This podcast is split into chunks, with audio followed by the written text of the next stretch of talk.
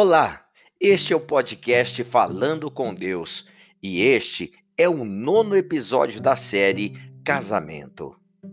Eu sou o pastor José Augusto e, à luz da palavra de Deus, nós estaremos discorrendo acerca do seguinte tema: O que Deus diz sobre violência doméstica? Como um cristão deve reagir?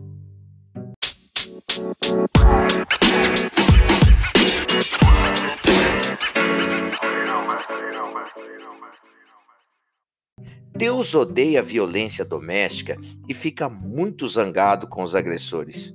A atitude correta para um cristão é lutar contra a violência doméstica e dar total apoio às vítimas. A violência doméstica transforma a bênção de família em maldição, pois Deus criou a família para ser o lugar onde todos se sintam seguros e amados. A violência doméstica destrói essas bênçãos de Deus sobre a família. Onde há violência doméstica, a aliança da família, ela é quebrada.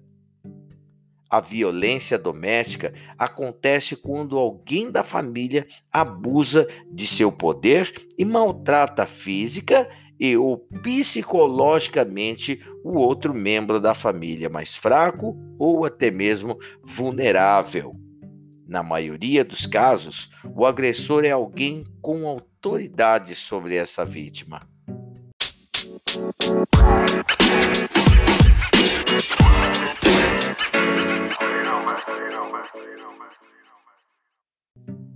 Essa é uma traição terrível que Deus detesta. Os mais fortes e poderosos deveriam proteger os mais vulneráveis e não abusar deles.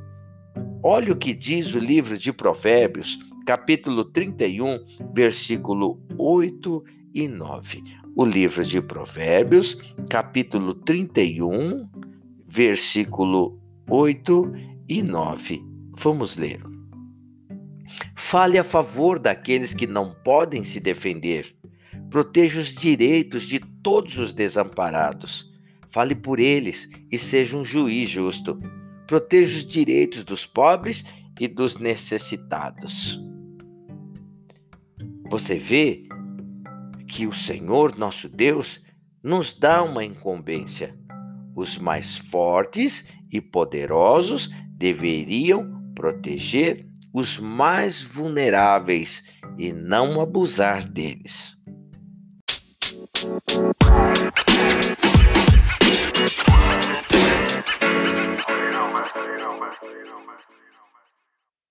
Como ajudar uma vítima de violência doméstica?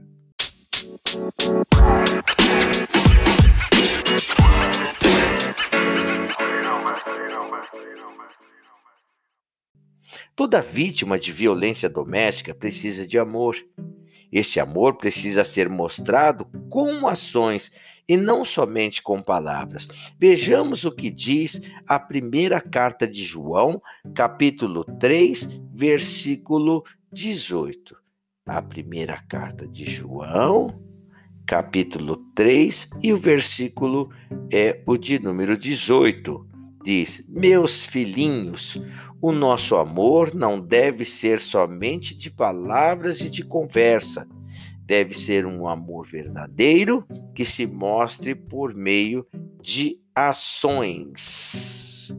Portanto, a vítima precisa saber que tem o apoio e que não vai ser abandonada. Em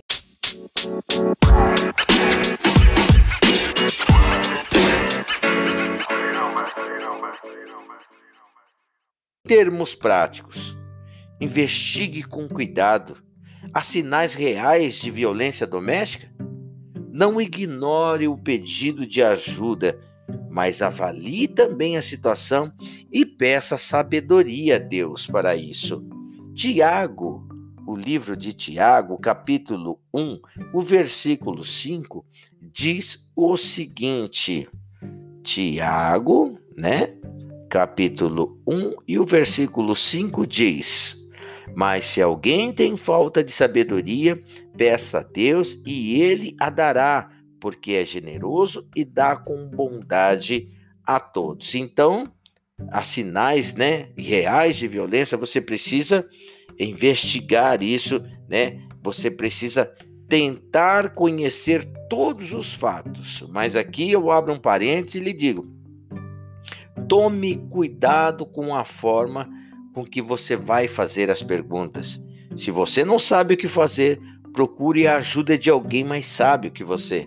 Com a permissão, é óbvio, da vítima, porque é, começa a expor, expor, expor, e de repente nós temos ali um segundo problema além da agressão doméstica, tá bom? Primeiro, não acuse a vítima. Não acuse, nunca acuse a vítima de agressão doméstica. Em casos de violência doméstica, é muito comum o agressor ele manipular a vítima, né? Tem várias maneiras dele manipular a vítima, lançando uma delas é lançando a culpa toda sobre a, a, vítima. Ele fala que a culpada é ela, que o culpado é ele, enfim, e vai lançando a culpa sobre todo ela. É uma maneira de manipulação, tá? Então, se você acusar a vítima, você vai estar ajudando o agressor e não a, a vítima. A vítima nunca tem culpa. A vítima não tem culpa. A vítima pode estar é, fazendo coisas que irritem um agressor, mas isso não deve justificar a violência, o ato violento, tá bom? Muita gente se irrita, mas é, não bate na família. Então, nada, é, ninguém tem o direito e nem nada justifica tal ato, né? Então, é, ninguém tem o direito de ser violento com a outra pessoa. A culpa realmente é do agressor que não está sabendo lidar com as suas próprias emoções ali. Enfim, são tantas coisas. Uma coisa que o livro de Provérbios, capítulo 29, 11, diz, e que toda vítima deve saber disso. Provérbios 29, 11, o livro de Provérbios, capítulo 29, e o versículo 11 diz assim: olha só que bacana. O tolo mostra toda a sua raiva, mas quem é sensato se cala e a domina. Então, a vítima precisa saber que está lidando com um tolo e que a culpa não é dela de jeito nenhum, tá? Que a culpa não é dela, tá? É, e sim do tolo que não está sabendo lidar com as suas emoções, tá certo? Promova a segurança. A vítima precisa sair dessa situação, mesmo que seja temporariamente. Quem vive muito tempo em um ambiente de violência doméstica fica com uma visão distorcida da realidade. Então, para sarar a vítima, precisa se afastar do agressor e viver em segurança. Veja bem, olha uma observação. Não faça a vítima sentir que tem de ficar com o agressor. Isso é perigoso, tá? É, a Bíblia ela não dá nenhuma garantia de que o agressor vai mudar se a vítima ficar ainda na sua casa. Olha aqui que diz o livro de, de Paulo aos Coríntios, capítulo 7, versículo 16. O livro a primeira carta de Paulo aos Coríntios, 7, 16. Olha o que diz aqui. Diz assim: esposa cristã, como é que você pode ter certeza de que seu marido vai melhorar? Que o seu marido vai se curar ou se salvar? E você, marido cristão, como é que você pode ter certeza de que vai salvar a tua esposa? Nenhuma, ninguém tem certeza de nada.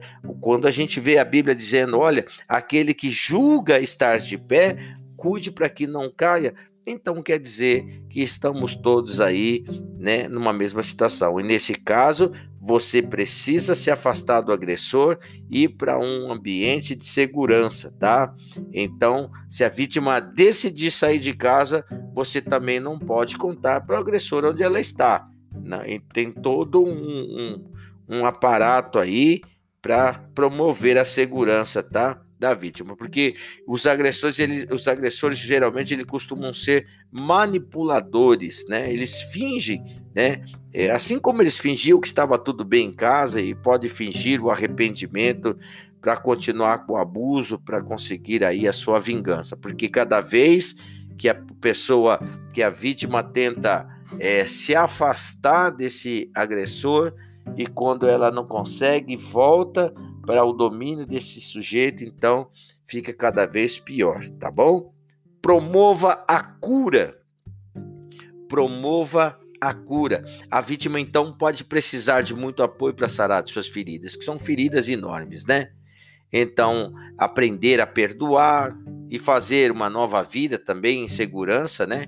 E se você ou sua igreja, presta bem atenção, não é capaz de dar esse apoio, então existem várias instituições boas, especializadas em ajudar vítimas de violência doméstica. E você precisa aproveitar o recurso que esses lugares têm. Procure conhecer os programas de apoio, né? Ele tem vários programas de apoio à família, igrejas têm programas de apoio à família e outras instituições também, né? E se o agressor quiser mudar, sugira alguns desses programas. Se ele quiser, então você vai ter que ali ficar amparando eles ali. E se a vítima quiser, ela pode, ela até pode se encontrar com o agressor num desses ambientes isso se eh, for avaliado, você já pediu a sabedoria de Deus, e se for avaliado ali que há é, condições, né? Mas se a vítima não quiser, então não não deixe com que ela se sinta obrigada a tomar essa decisão de se encontrar com o seu agressor, porque, né, mesmo depois de perdoar, isso pode ser ainda traumático, tá? Tem que tomar todo um cuidado. A decisão de encontrar o agressor, então, no caso, né? E, e, talvez ter aí um relacionamento saudável com ele mais tarde, se o agressor mudar, tem de vir da vontade da vítima e não da pressão de outros de outras pessoas, tá? A mesma passagem que diz que Deus odeia o divórcio também diz que Deus odeia o homem violento que tem por hábito ser violento. Olha o que diz Malaquias 2:16. Malaquias, o livro de Malaquias, capítulo 2, versículo 16. Malaquias 2,16, vamos lá. Diz assim: Pois o Senhor Todo-Poderoso de Israel diz: Eu odeio o divórcio, eu odeio o homem violento. Portanto, tenham cuidado que ninguém seja infiel à sua mulher. Então, você vê que Deus, o mesmo Deus que, que diz que odeia o divórcio, diz que odeia o homem violento também. Então, eu quero chamar a sua atenção para um fato muito importante aqui, que quando é, a violência doméstica se trata de crianças, é preciso sempre envolver as autoridades aí. Você precisa levar ao conhecimento das autoridades, porque toda criança é de responsabilidade do poder público, do Estado, né? Então, quando se trata de crianças, é preciso envolver as autoridades aí, porque tirar uma criança de casa é um crime de rapto, né? A menos que seja o Estado, né, a fazer isso, né? Então, se você tirar uma criança de dentro da sua casa, você estará cometendo um crime, mesmo que a criança tenha sofrido abuso sexual ou qualquer tipo de violência doméstica ali, né? Então, é, se você for lá e tirar essa criança dentro de casa, você vai estar tá cometendo crime. É, é, melhor nesse caso de criança, eu estou chamando a sua atenção, porque é necessário você envolver aí as autoridades, né?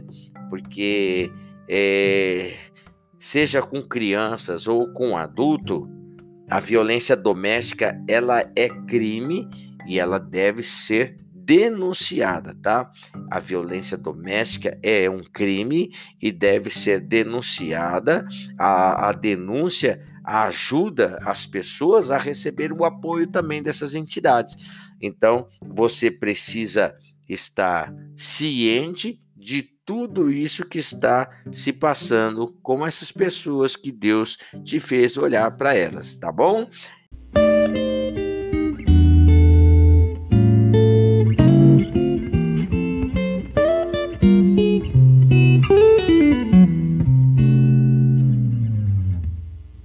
Que Deus abençoe a sua vida. Este foi mais um episódio do podcast Falando com Deus. Eu peço que você comente aí, que você compartilhe também esse episódio e que você fique atento a essas palavras. Em nome do Senhor Jesus Cristo, a fim de poder se tornar um obreiro fiel da obra de Deus, tá bom? Porque a obra de Deus não é feita só dentro da igreja, ela é feita aonde você estiver. Ali aonde meu servo estiver, ali estará o seu Senhor. Meu Senhor estará comigo, assim deve você é, confessar com os teus lábios. Aonde estiver o meu servo, ali estará também eu com eles, tá bom? Que Deus abençoe a sua vida de maneira rica, de maneira abundante, que Deus faça resplandecer a luz do seu rosto em você e lhe dê a paz. Eu peço ao meu Deus e meu Pai que te inspire com este podcast, que te inspire a tomar suas decisões à luz da palavra de Deus, que Deus te fortaleça e que te faça cada vez mais um vaso de honra em suas mãos, tá bom? Que Deus te abençoe, eu fico por aqui, até uma próxima oportunidade. Até lá, fique com Deus.